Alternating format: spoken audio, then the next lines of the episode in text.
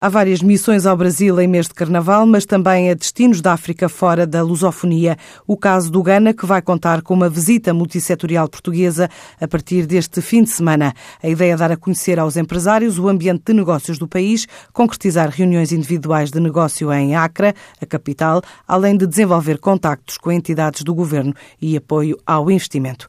A ideia também é saber quais são os principais operadores do mercado no setor de cada empresa e estabelecer contactos com parceiros de referência. O país herdou o nome do rei guerreiro. A agricultura tem feito do Ghana um dos países mais ricos da África tropical, representando mais de metade do produto interno bruto, numa economia onde se destacam como principais bens exportadores o ouro, a madeira, o cacau, o café e a banana. É um país rico em recursos naturais que também explora diamantes, petróleo, mas com escassez de infraestruturas de transportes e maquinaria.